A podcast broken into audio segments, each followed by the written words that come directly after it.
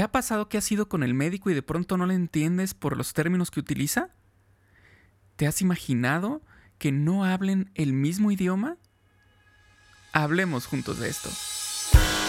Bienvenidos todos a Supervive. Un movimiento para vivir con más salud, felicidad y, resiliencia. Él es Paco Maxuini. Ella es Aide Granados. Y juntos y juntas hablamos de esto. Porque valoras tu salud tanto como valoras a tu familia, Supervive es para ti. Este podcast es para ti. El contenido es informativo y educativo. Sin embargo, de ninguna manera constituye consejo médico o sustituye una consulta con un profesional de la salud.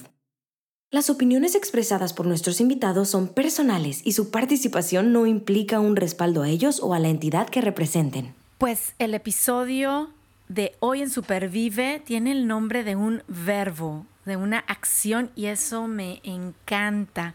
Empoderando. Supervive empoderando. Y creo que es una palabra que está como, como de moda.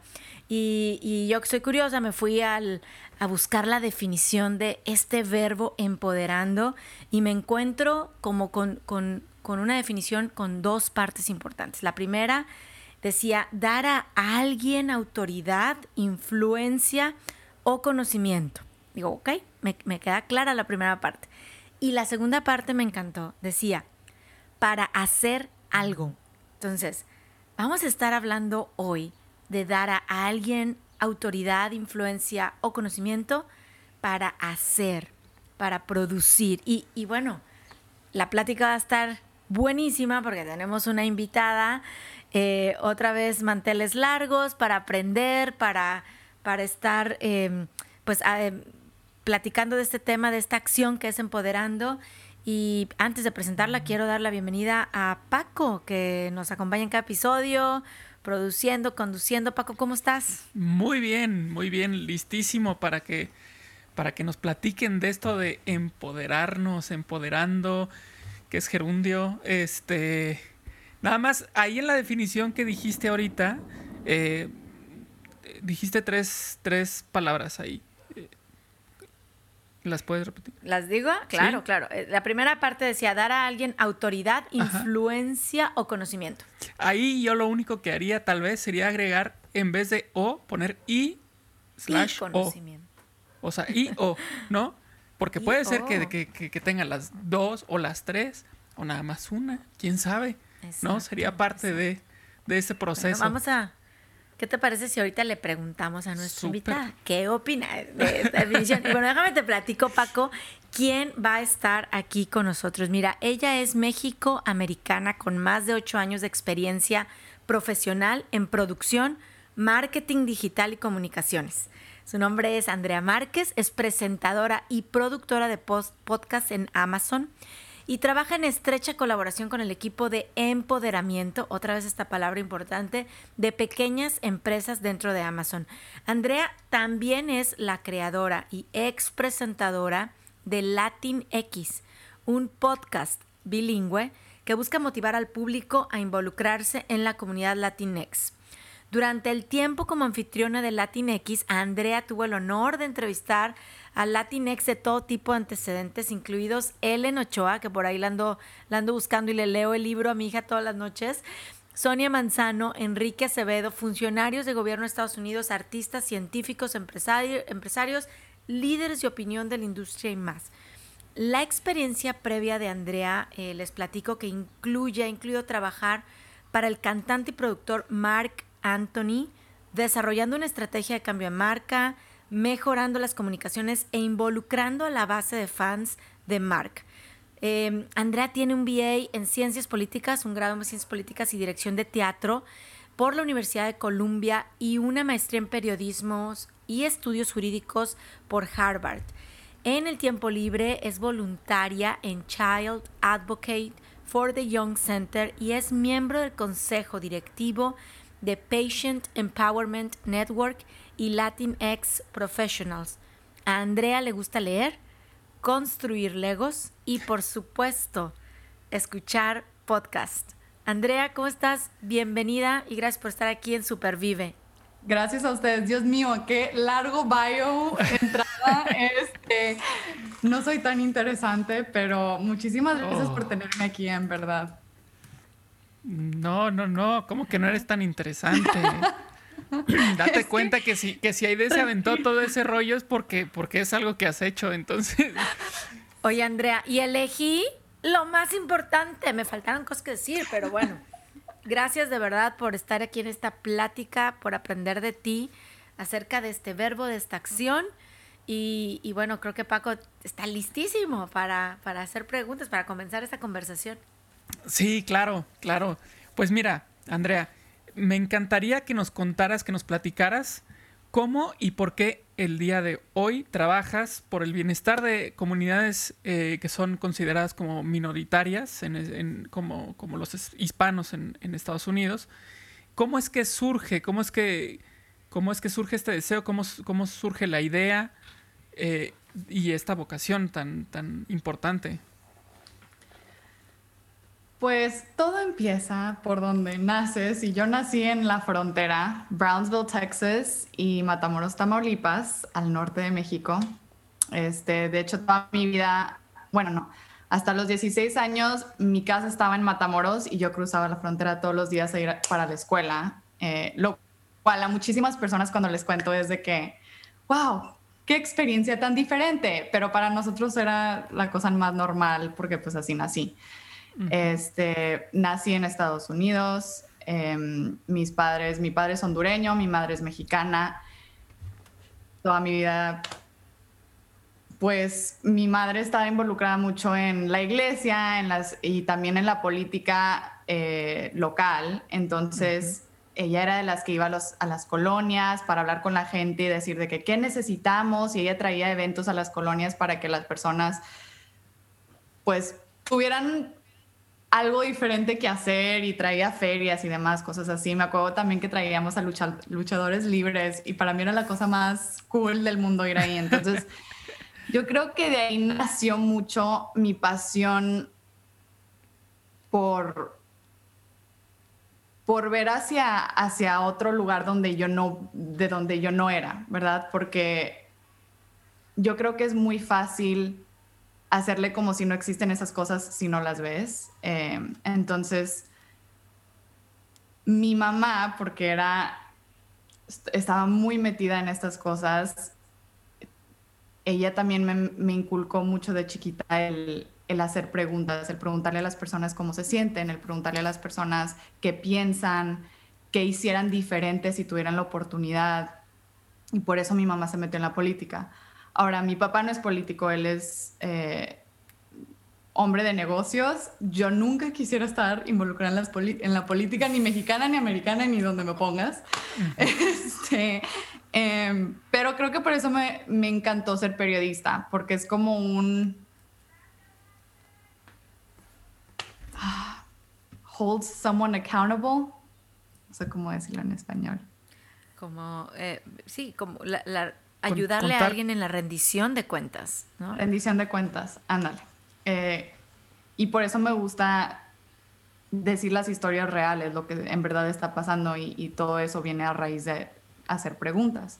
Entonces, ya cuando crecí y busqué un trabajo, me dieron la oportunidad de trabajar en HCN, Hispanic Communications Network, en DC, me mudé a DC y todo mi trabajo todos los días era buscar maneras de empoderar a la comunidad latina que vive aquí en Estados Unidos, que es hispanoparlante, que no sabe qué recursos tienen disponibles, que no saben que, pueden hacer preguntas, que tienen derechos, que, no deberían de tener miedo de involucrarse en no sé, los recursos y las políticas locales, nacionales.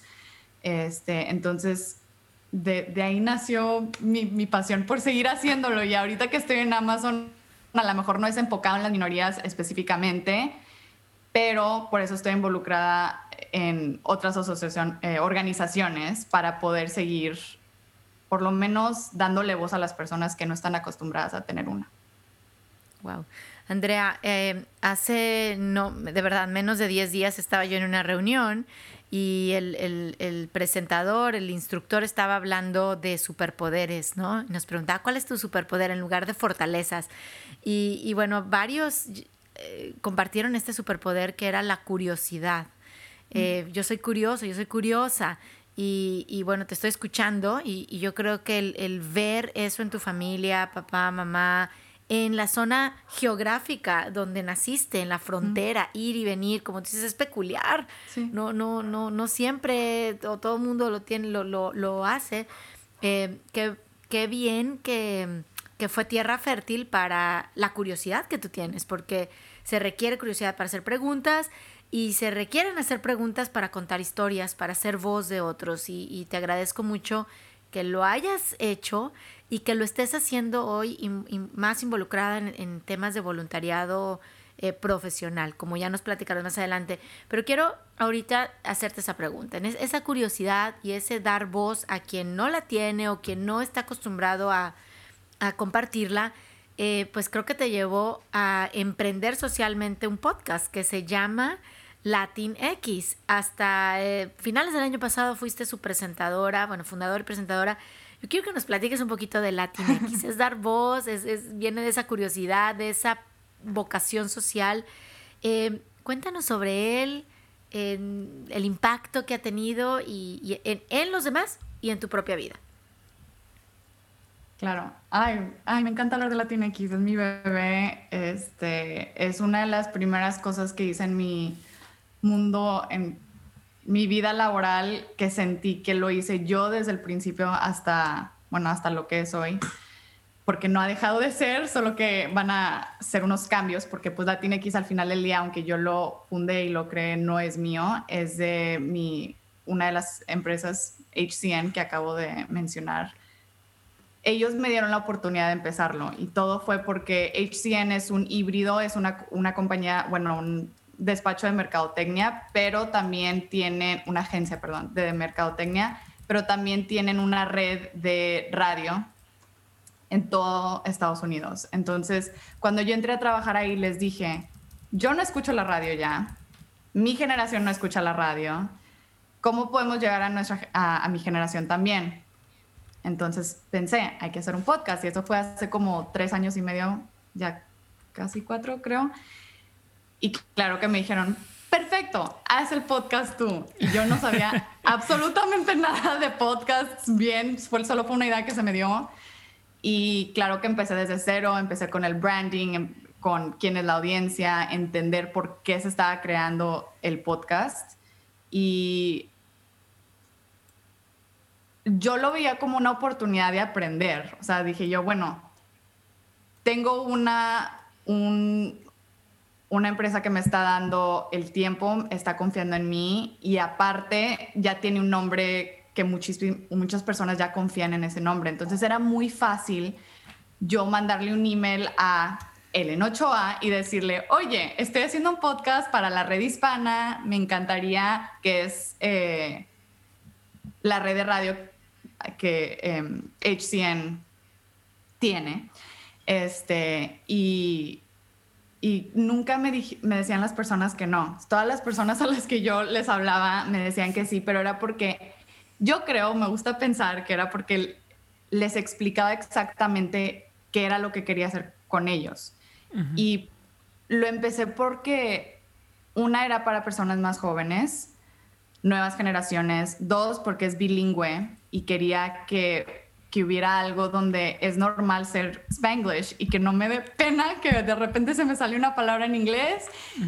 y, y, yo crecí en, en, la frontera, entonces para mí era muy normal, pero cuando iba en México no era lo suficientemente mexicana para los mexicanos y cuando estaba al norte de Estados Unidos yo no era lo suficiente americana para los americanos. Entonces yo siempre me sentí como que e-, estaba en una situación muy extraña que solo la gente de mi ciudad de la frontera entendían eso.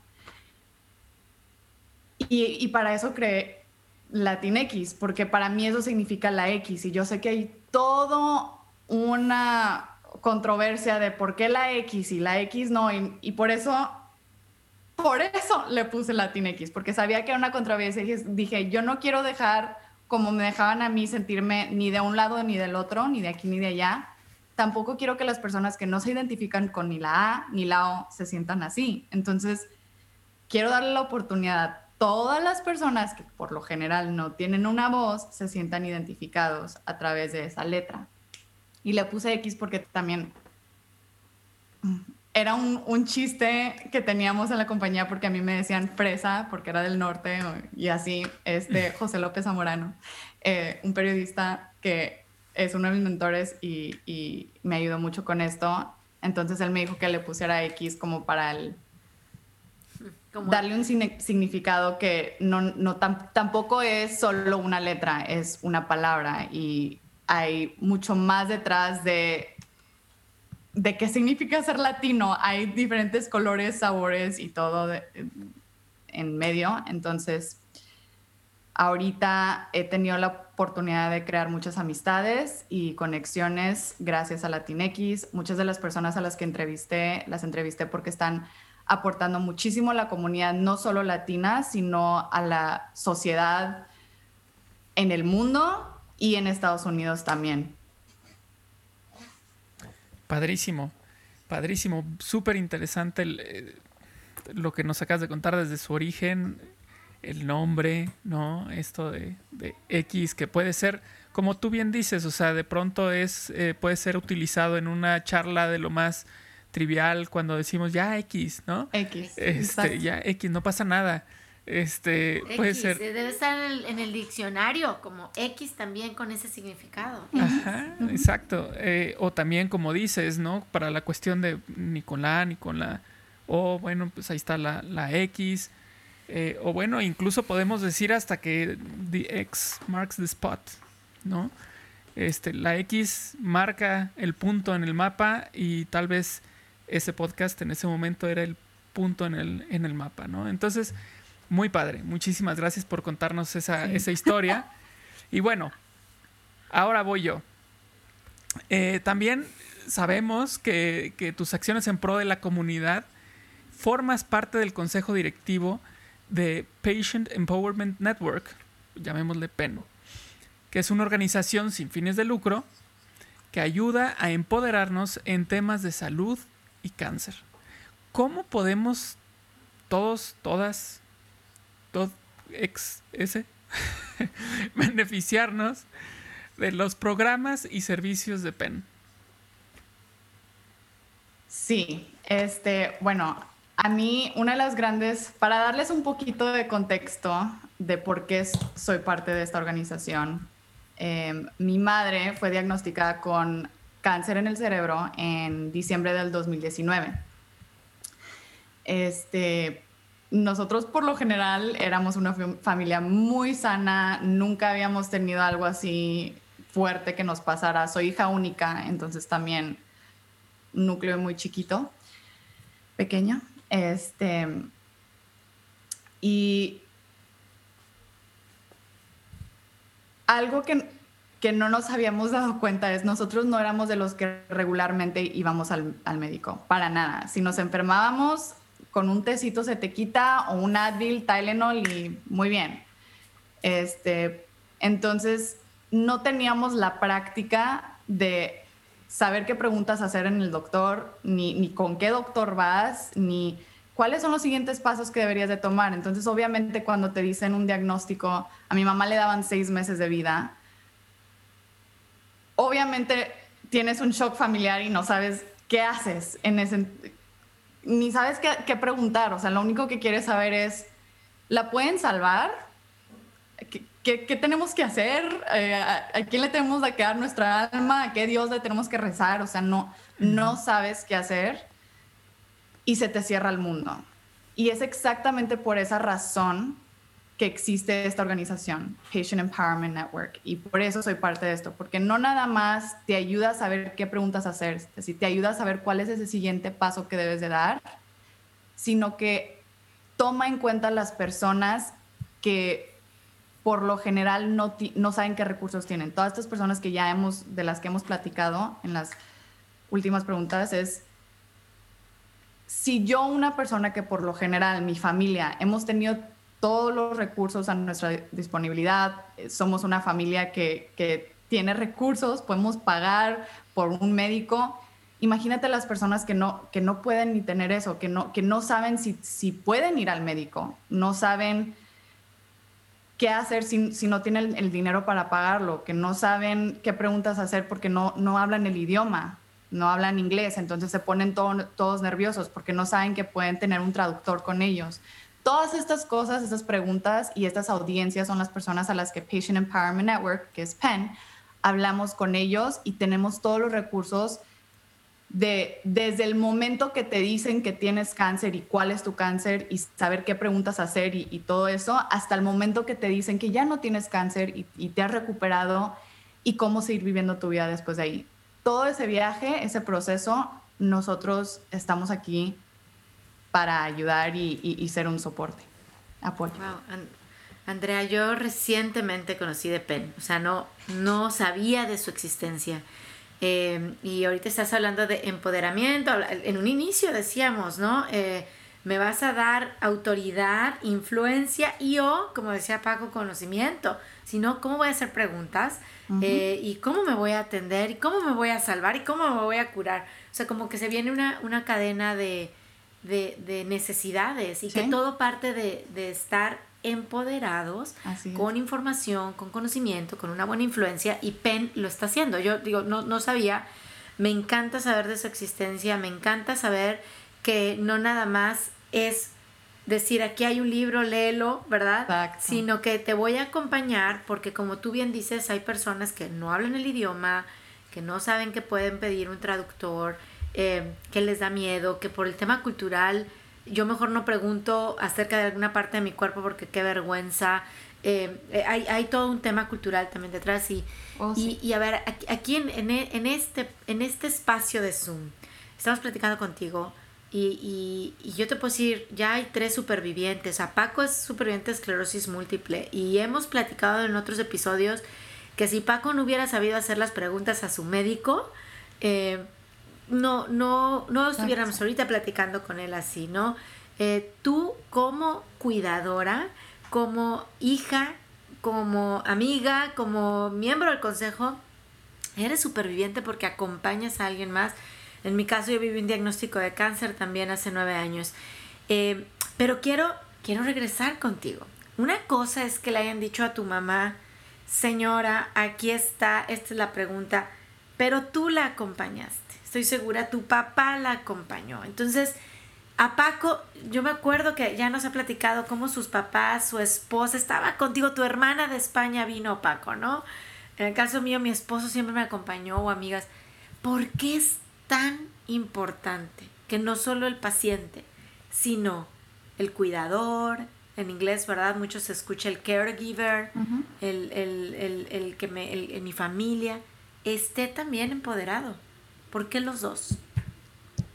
Mm, excelente pregunta. Me encanta esa pregunta porque cuando no, no has tenido cáncer en tu familia, no piensas en ninguna de estas cosas. Yo creo que jamás le había dado, al menos que alguien me haya contado, el amigo de no sé quién o la mamá de no sé quién le dio cáncer y dices, ay, pobrecita, pero no es como si me meto a leer el libro o a ver el artículo de, o no.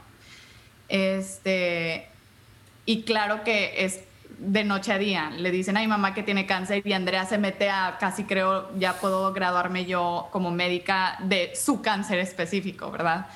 Entonces, es tan importante porque cuando alguien en tu familia le da cáncer o tiene cualquier diagnóstico, cualquier enfermedad, le da toda la familia realmente. Toda la familia es parte de este viaje, toda esta familia es, es parte de esta etapa de vida y es importante que no nada más te vuelvas pasajero de este viaje que está viviendo esta persona, sino que seas conductor también con esa persona y puedas ayudarlos a...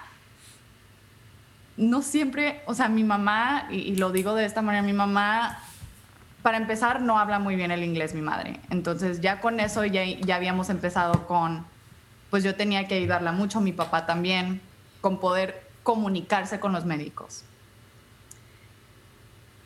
como caregiver, tú tienes que también saber qué preguntas hacer, porque no siempre va a tener la energía esa persona, no siempre va a tener el estado mental de poder hacer esto.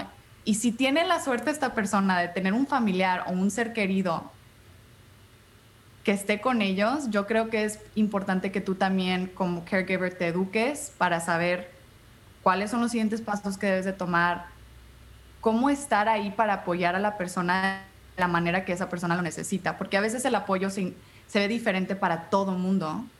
Mi mamá va a necesitar un apoyo muy diferente que cualquier otra persona, su estado mental es diferente, su cáncer es diferente y aún así el mismo cáncer para las diferentes personas va a reaccionar diferente. Entonces, mi mamá y una otra persona pueden tener el mismo tipo de cáncer, pero van a reaccionar diferente porque son diferentes personas, han vivido otra vida, les dieron una, no sé, les dieron la cirugía muy diferente, yo qué sé. Pero el punto es, como caregiver, tú tienes también una responsabilidad de ser apoyo, no nada más físico, ya sabes, llevar a la persona a donde las tengas que llevar, recordarle que se tomen las medicinas, los medicamentos, sino también preguntarle qué necesitas, cómo estás, saber qué preguntas hacer al paciente y al médico y saber que tú también te tienes que cuidar a ti mismo, porque aunque tú no seas la persona que está que tiene esta enfermedad, tú también vas a vivir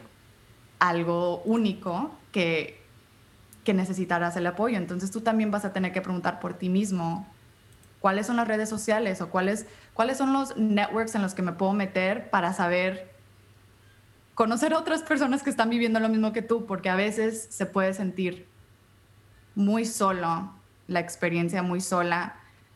Imagínate a la persona que tiene el cáncer, también están viviendo algo las personas caregivers, entonces todo se conecta, todos tienen que estar educados, todos tienen que estar juntos en este viaje. Muchas gracias. Fíjate que pusiste, pusiste en mi, en mi mente una imagen que me agradó muchísimo y fue la, la de copiloto.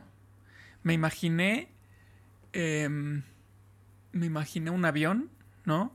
La figura del copiloto, su relevancia. Eh, finalmente el copiloto está ahí para en caso de incluso llegar a manejar el avión, ¿no? O sea, Perfecto. Sí, me encanta esa analogía. Perfecto. Este, esa imagen llegó y, me gustó mucho. Y también vino a mí esta imagen también del copiloto, pero el copiloto, no sé si los han visto ustedes, los copilotos de, carreras de rally, de los carros que van así en unos caminos súper sinuosos y, y de tierra y demás este. Estos cuates traen en, la mano toda la ruta estudiada de qué vueltas, con qué ángulos, dónde hay rampa, dónde no. De manera que el piloto se dedica a manejar, ¿no? Y el copiloto le va diciendo, más adelante, tanto, tantos grados, está está Es decir, es, e, el copiloto está ahí porque el piloto tiene que hacer otras cosas, porque el piloto está concentrado en otra cosa, ¿no? Eh, está concentrado en manejar o el piloto tal vez esté concentrado en otra cosa, el piloto del avión. Entonces, me, esto, esto que acabas de decir me, trajo esa imagen a la mente y me encantó, me encantó verlo así.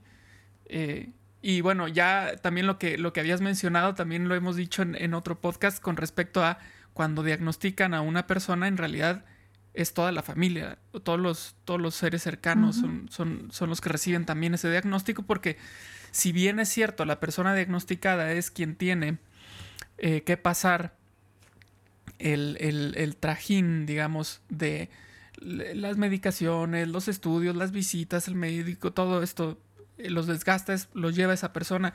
Sin embargo, los demás también tienen un, su propio trajín, ¿no?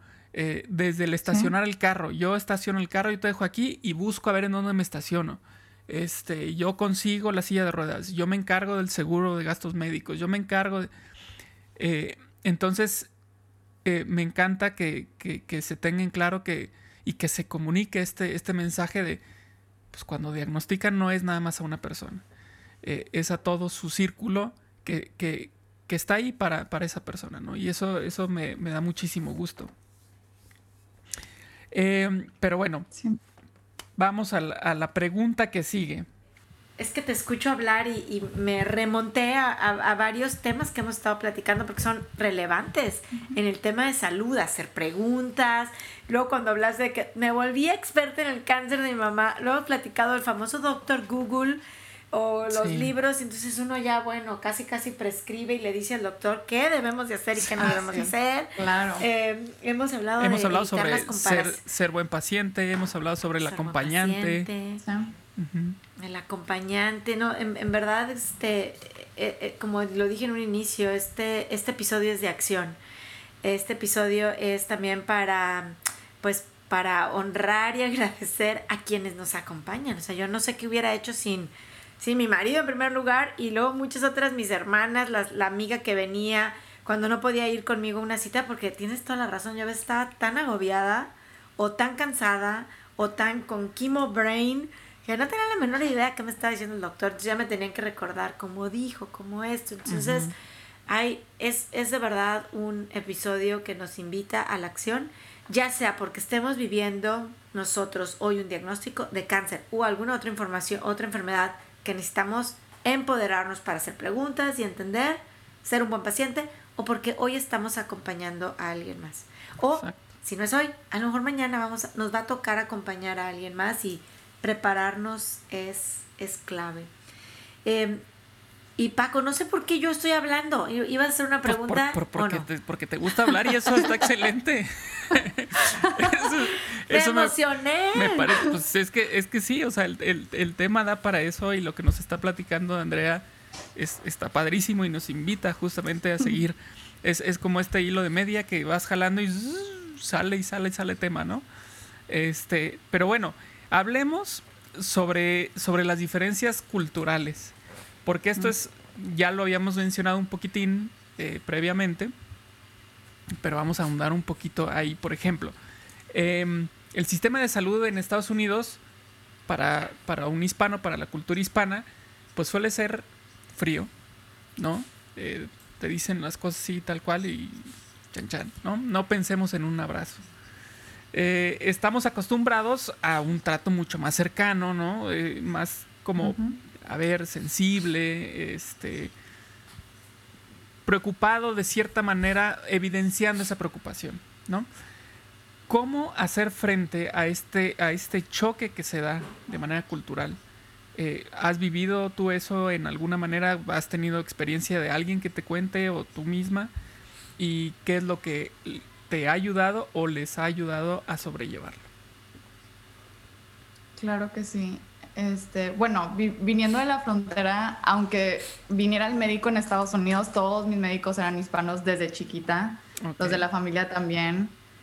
Entonces nosotros estábamos acostumbrados a un trato de, de vas a cenar con tu doctor cada mes. O sea, todos son amigos, mm. familiares, todos nos conocemos. Este, le puedes hablar a tu doctor o mandarle un mensaje, te duele algo y, sabe tu historial. O sea, era una, una, cosa muy de pueblo chico, familiar y así. Entonces, para nosotros sí fue un shock cultural muy grande cuando llegamos a, a donde, de hecho, estamos en MD Anderson, que es uno de los mejores lugares para tratar cáncer. Le somos súper fieles y súper agradecidos porque ahora mi mamá pues ya han pasado más de dos años y, sigue aquí con nosotros. Este, pero sí fue un shock al principio porque no sabes qué hacer para pintarles el, el panorama, ¿no? No sabes qué hacer. Te acaban de decir que en seis, tienes seis meses y dices tú, pues ¿valdrá la pena pelear esto o vamos, nos vamos a, a viajar el mundo? nos vamos a Vegas, o sea, ¿qué hacemos? Entonces, fuimos con un doctor, un cirujano muy, muy bueno, operaron a mi mamá y con esa operación nos dijeron que iba a tener un poquito más tiempo de vida. Pero aparte, toda la comunicación del doctor es la cosa más fría que se puedan imaginar. No hay ningún, estoy a punto de decirles algo fuerte. No, no. Sí, a lo mejor por promedio va a vivir un año, dos años más Este, y te dan la estadística y te dan todos los números que tienes que saber. Tú llorando, casi no puedes respirar. Haz de cuenta que estás como si estuvieras, o sea, normal, no, no reaccionan al llanto, no entonces Después de esa primera, como ese trancazo de como quiera le falta, o sea, de seis meses a dos años, uh, o sea, bueno, de ahí te dan un equipo de médicos, o sea, no nada más tienes al cirujano, sino tienes a diferentes personas que hacen su especialidad. Nos pusieron en un cuarto y entraban y salían tantos médicos que yo ya no teníamos a un constante, no teníamos a una persona donde yo quería hacer una pregunta y me decían, ah, espérate que llegue a no sé quién. Le preguntaba a esa persona, ah, bueno, tú le deberías de preguntar eso a no sé quién.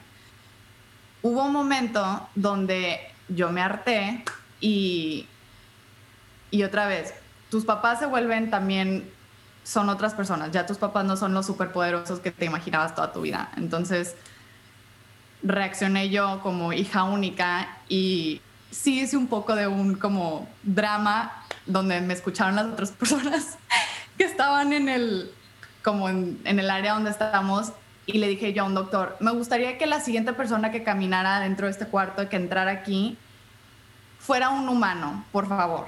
Este, nos han hablado horrible, se les ha olvidado que las personas... Ay, no puedo. Se les han olvidado que las personas que están aquí son humanas necesitamos que alguien nos hable en inglés, en un idioma que entendamos, este, sin darnos números, estadísticas, sin decirnos cosas médicas y nos expliquen básicamente qué es lo que tenemos que hacer como si fueran peras y manzanitas y por favor alguien constante, alguien que yo sepa que voy a ver el siguiente día y que no me estén rotando a todo el mundo. Después de eso, cambió todo rotundamente. Empezó a venir la misma persona, hasta la misma enfermera. No nos, no nos, no nos mandaban a alguien diferente todo el tiempo. También nos trajeron a un traductor para que mi mamá entendiera exactamente lo que el doctor estaba diciendo en cada paso. Este, tuvimos a los, a los dos traductores todo el tiempo. Aunque mi, mi papá y yo hablamos inglés y español bien, era era como para que ella tuviera su propia voz. Este, todo, todo fue porque pregunté. A lo mejor sí tuve que alzar la voz un poco más fuerte, a lo mejor yo sé que de cierta manera porque soy estadounidense, porque tengo el color de piel que tengo, porque hablo y domino el idioma, se me hizo fácil hacer el drama que hice para que me escucharan pero eso también me hizo dar cuenta, ¿y qué hay de las personas que no tienen este privilegio? Que, que no tienen, que no se sienten con, con el valor ni, ni, el, ni el poder hacer ese drama, ni, ni pueden levantar tantito la voz porque no saben cómo. Entonces, una cosa importante que todos deberían de saber es todo mundo tiene derecho a un traductor. Todos, todos, todos. No tienes que pagar, no tienes que... Ah, tú solo pides un traductor y te tiene por ley que dar un traductor para que tú entiendas exactamente lo que está pasando en tu viaje médico. Este, otra cosa importante que deben de saber es quién sea que sea la persona. El trato médico es un derecho humano, no se te puede negar. Este, siempre hay recursos financieros para ayudar también a las personas, que eso no te eh, sea un deterrent, algo que... Sí, como una barrera o una un determinante Para, para que no tengas ese servicio. Exacto, que eso no sea una barrera porque todo el mundo tiene el derecho de poder ir a un, un hospital y pedir ayuda. Este, y yo creo que también es importante que las personas sepan que pueden, pueden pedir una ayuda diferente. O sea, si no te gusta el médico que estás teniendo ahorita o no te sientes respetado o no te sientes cómodo, por cualquier razón, no tienes ni que justificarlo, tú solo puedes pedir otra, otro médico. Em, y, y, muchísima gente no sabe eso. Y también hay mucha ayuda que existe vía telesalud.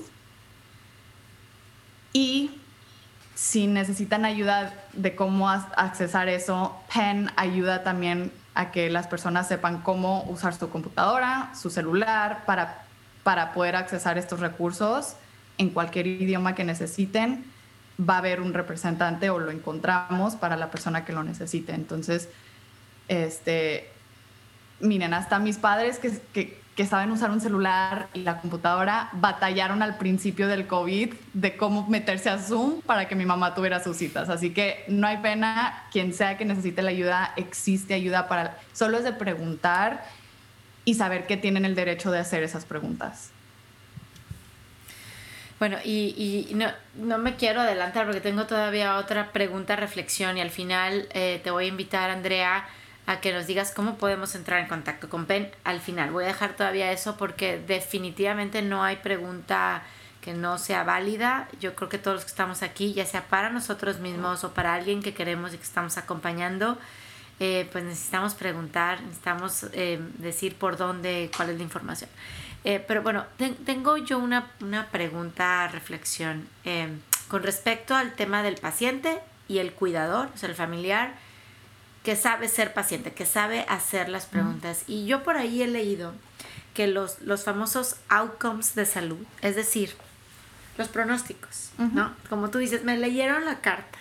La estadística decía, yo la verdad tuve, tuve la suerte de tener un oncólogo que el día que yo le pregunté mi porcentaje de el pronóstico, me dijo, no voy a hablar de eso contigo. Y digo, tuve la suerte porque me, él me educó. O sea, ah, me dijo, yo si quieres hablar de eso, no, no va a ser conmigo como doctor. Y digo que qué bueno, porque entonces me motivó a hacer otras cosas, a empoderarme de otra manera.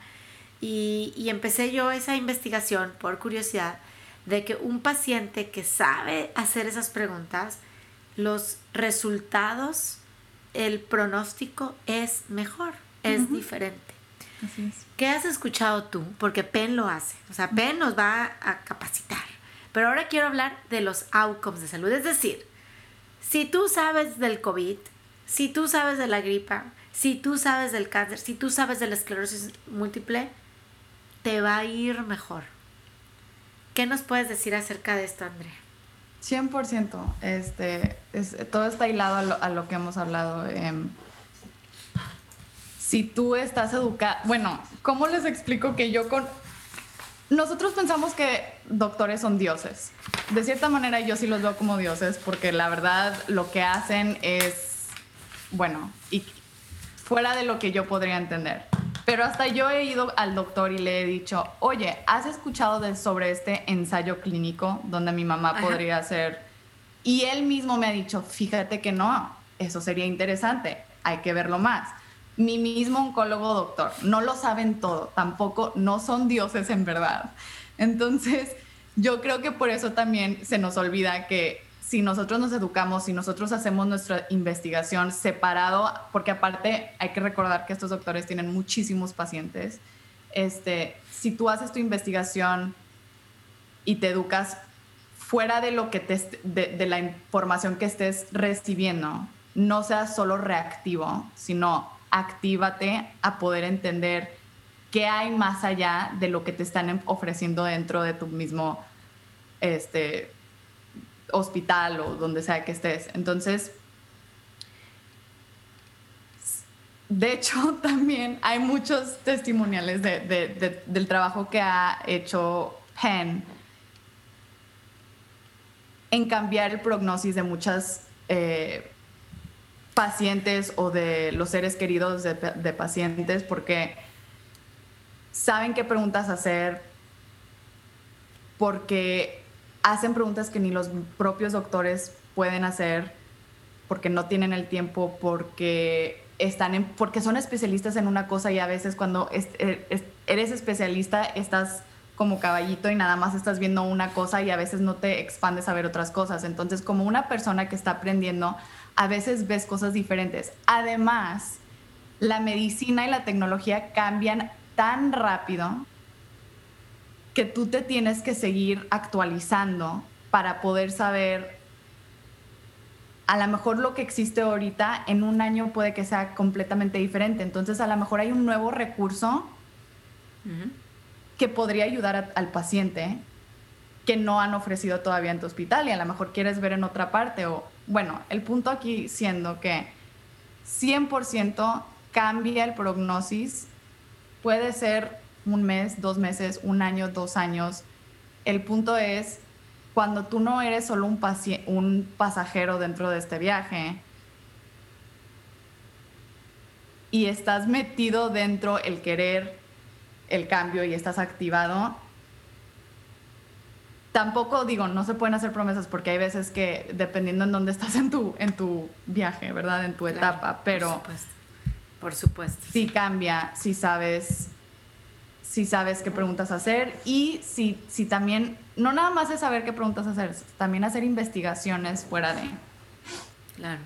Sí, y, gracias porque digo, no, no se trata de decir la, bola de cristal y entonces ya sé qué es lo que va a pasar, y entonces yo tengo la, como tú dices, es hacer equipo, los doctores yo siempre también digo total agradecimiento, sin embargo, cuando un doctor no ha hecho clic, como yo digo, me voy es como si me casara con él, ¿no? O sea, digo, yo, yo le hacía esa comparación a mi oncólogo, le decía, ¿qué, qué, ¿qué, le recomendarías a tu esposa? Porque yo sabía que más o menos éramos de verdad de la edad, porque yo le decía, pero a ver, y, y es una relación a largo plazo, ¿no? Al, día de hoy tengo nueve años, y bueno, Paco ya vas para cuántos años, y tu mamá dices eh, cinco, o sea, es una relación a largo plazo y me, me estoy casando contigo, necesito confianza, necesito poder reclamar, preguntarte, decirte no estoy de acuerdo y luego escucharte, cambiar de opinión con humildad.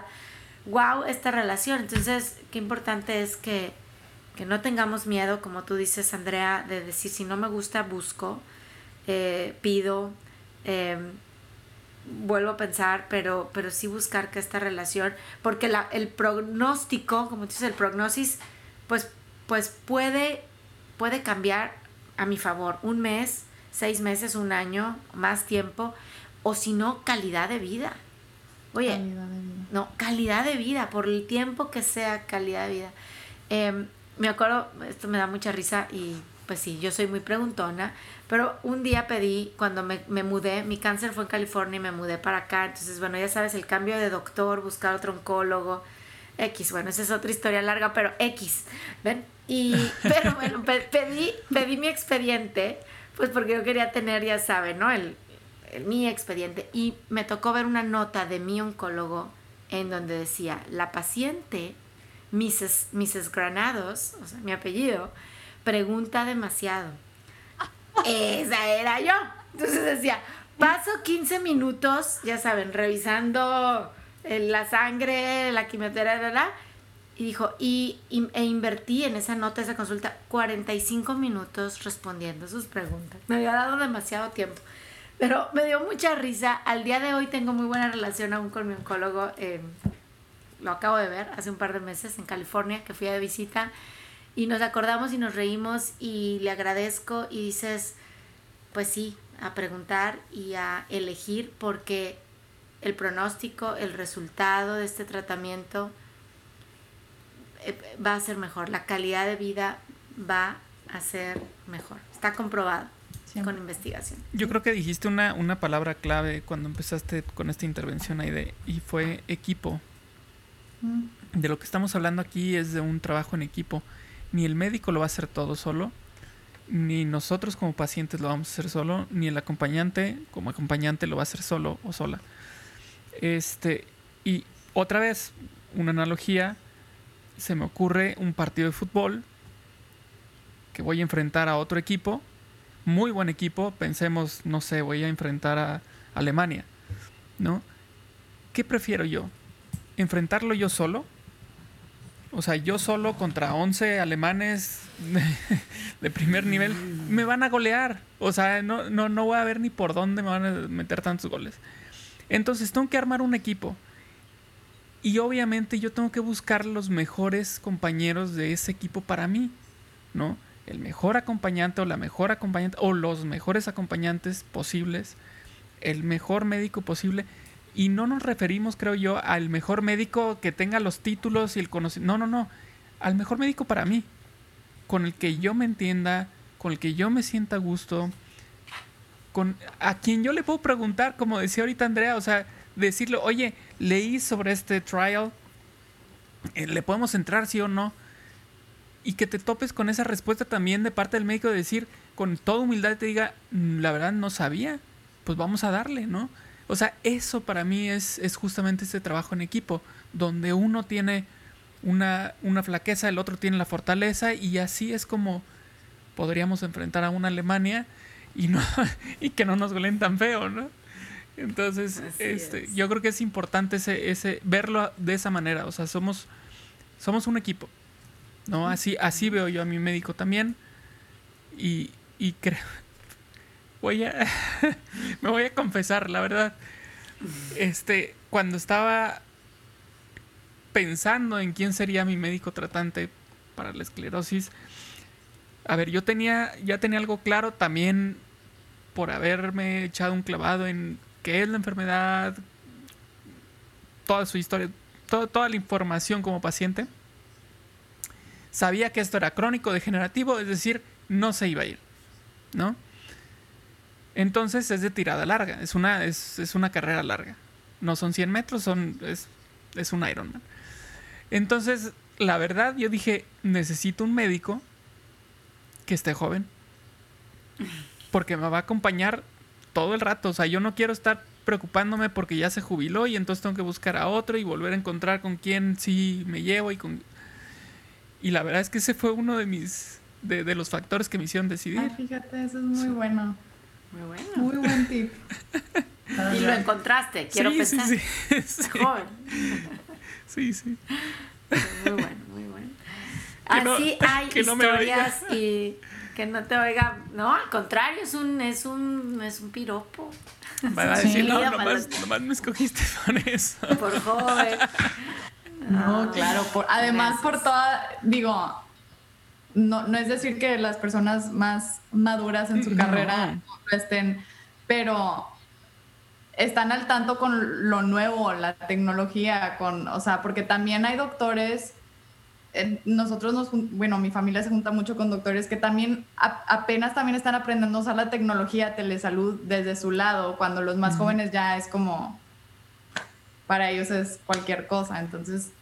Y es que generalmente también ellos trabajan en equipo y tienen a un mentor, a una mentora ahí de lado y, bueno, no, no, están ellos como islas solitos y ya nada más lo que pueden leer en, Google, ¿no? Pues no, este sí trabajan también en equipo y bueno, eh, uno confía en ello y se da cuenta también cuando platicas con el doctor y te dice, ah, sí, voy a ir a un congreso y voy a ir a estas pláticas y voy a ir a...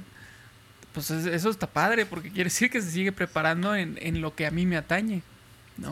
exacto, exacto. Wow. Oigan, ¿qué, ¿qué, plática yo me siento. Les voy a decir, espérame.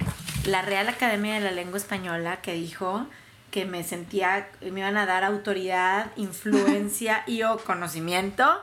Aquí, Andrea, nos veniste de verdad que a, a iluminar y con estas experiencias, Paco, y, y, las que hemos estado platicando, de verdad, decir sí, sí, que no sé si estoy empoderada o no, me he sentido empoderada, pero quiero seguir empoderada como paciente y como acompañante de alguien más. En primer lugar, me da mucho gusto saber de, tu mamá, eh, que está bien, eh, cómo la han acompañado, tú y tu papá y muchas otras personas, el equipo médico, cómo hoy te quiero agradecer que estés involucrada en PEN y en otras em, em, iniciativas, porque no sabes, Andrea, nosotros trabajamos en Rostro Rojo para prevención de cáncer y, cáncer es la causa número uno de fallecimientos entre hispanos en Estados Unidos, más otras enfermedades crónicas. Y nos da miedo preguntar, ya lo dijimos, el tabú, la cultura. Eh, voy tarde al doctor, entonces ya es too late cuando ya me doy cuenta que tengo algo. Entonces creo que nos estás viniendo a dejar un mensaje de ponte las pilas y actúa. O sea, ya no, no, no, no, no pierdas tiempo, invierte tiempo en informarte, en prevención y si ya tienes una enfermedad, el paciente y el cuidador que estén al tanto, vamos a tener un mejor, mejor pronóstico y una mejor calidad de vida. Entonces, ¿cómo le hacemos los que nos están escuchando si quieren saber más de PEN y de poder ponerse en contacto con ustedes? ¿Cómo, cómo podemos hacerlo, Andrea? Muy buena pregunta. Estoy viendo mis notitas aquí para, para asegurarme que estoy diciendo bien las cosas, pero bueno, el, el website, ¿está bien si está en inglés? Sí. ¿verdad? Oh, okay. Sí, sí, sí. El website es powerfulpatients.org, Powerful Patients. Ahí si se meten van a poder encontrar todo tipo de recursos, pero también hay un botón donde pueden mandar sus preguntas y va a haber alguien que les responda. Este, y dentro de ahí pueden encontrar diferentes programas donde tienen, digo, a cada rato tenemos webinars para personas para saber qué tipos de, ensayos clínicos hay, que por cierto a mí este es otro tema que creo que es muy importante, que muchísima gente no sabe ni qué son ensayos clínicos, ni cuáles hay, ni cómo les pueden ayudar. Entonces, todo tipo de webinars que, que tienen que ver con eso también. Dentro de PEN también, obviamente, tenemos medios sociales con tips de cómo vivir tu vida durante el cáncer, cómo empezar y también si te has recuperado, tu vida es diferente. Ya después de cáncer, tu vida va a ser diferente. Entonces, cómo sigues viviendo también incluye pensar en estas cosas. Este, y por último, hay un, un programa que se llama Digital Sherpa, si se meten a powerfulpatients.org o también pueden googlear Patient Empowerment Network. El Digital Sherpa lo que hace es te ayuda y te equipa con todas las cosas que tú puedas necesitar para poder tener todo vía telesalud y saber entender cómo usar toda tu tecnología y, y fortalecer, o sea, el apoyo a que tienes vía la tecnología, porque también por el COVID y todo eso, aunque parece ser que estemos saliendo para personas que tienen ciertas enfermedades, no es lo mismo y seguimos con los mismos problemas. Entonces es importante saber cómo usar eh, los recursos vía telesalud. Claro, y aparte ahora que hay cosas que con COVID sí fueron nuevas, pero también hay cosas que se han quedado. Eh, o sea, ya, ya hay cosas como los eh, portales famosos de los pacientes. Ahora todo es vía portal ah, y ahí ponga su cita y haga las preguntas y revise los resultados. Bueno, al menos aquí en Estados Unidos, eso, eso llegó para quedarse. O sea, se vaya el COVID, está el COVID. Entonces, gracias por esos recursos. Yo tengo una pregunta concreta, pero yo hablo español, no hablo inglés. Si entro a powerfulpatients.org y yo escribo un mail, ¿lo puedo escribir en español? Sí. ¿Y alguien me va, me va a poder orientar? Sí. Sí, claro que sí. Perfecto. Pues yo me siento empoderada, no sé tú, Paco. Totalmente y además emocionado de saber que existen este tipo de, apoyos. Eh, ahora sí que, podemos contar con este jugador para el partido que vamos a aventarnos. Este, eso me gusta. y de verdad, muchas gracias Andrea y muchas felicidades por esta labor que no es poco y, y, y, también ya tuvimos un podcast, igual y lo puedes escuchar, que, que habla sobre, este, ay, se me fue, maldita sea, con la memoria. Este, ah, ya tuvimos uno de la memoria, pero te no, refieres no, al síndrome ese, del impostor. el síndrome del impostor. Exacto, ese era, ya ves. Ah, es que es equipo, es equipo. El síndrome del impostor. Escúchalo y date cuenta que justamente como abrimos este podcast, y que dijiste, no, es que fue muy larga la presentación. Bueno, que no, que no, que no llegue hacia ti el síndrome del impostor y date cuenta que lo que están haciendo vale mucho, ayuda mucho eh, y finalmente empodera. Así es. Así es. Gracias, Andrea. A ustedes y gracias por, por poder traer estas pláticas y por lo que están haciendo ustedes también, que es increíblemente importante. Gracias, Andrea. Gracias, Pen, también por darnos esta oportunidad de platicar contigo. Eh, y a todos los que nos están escuchando, recuerden que estamos ahí, ahí, ahí afuera en todas las plataformas Spotify, Apple Podcast, Google Podcast, Podbean, iVox, YouTube. Eh, y por supuesto, lo hemos estado diciendo, pero ahora tenemos la comunidad virtual Supervive, que la pueden bajar de App Store si tienen un a teléfono iPhone o en Google Play. Ahí también están los podcasts, más la comunidad, más las clases en vivo, más las recetas, más los videos de bienestar. Contenido en tiempo real y también grabado para vivir con más bienestar. Todo en español, con contenido que es culturalmente importante y relevante. Así es que bajen el app, escúchenos, vean los videos, déjenos comentarios. Gracias por formar parte de nuestra comunidad y hasta la próxima, hasta el próximo episodio. En el próximo episodio hablaremos juntos de cómo supervivir con... Mm, ¿Habrá próximo episodio? No lo sé.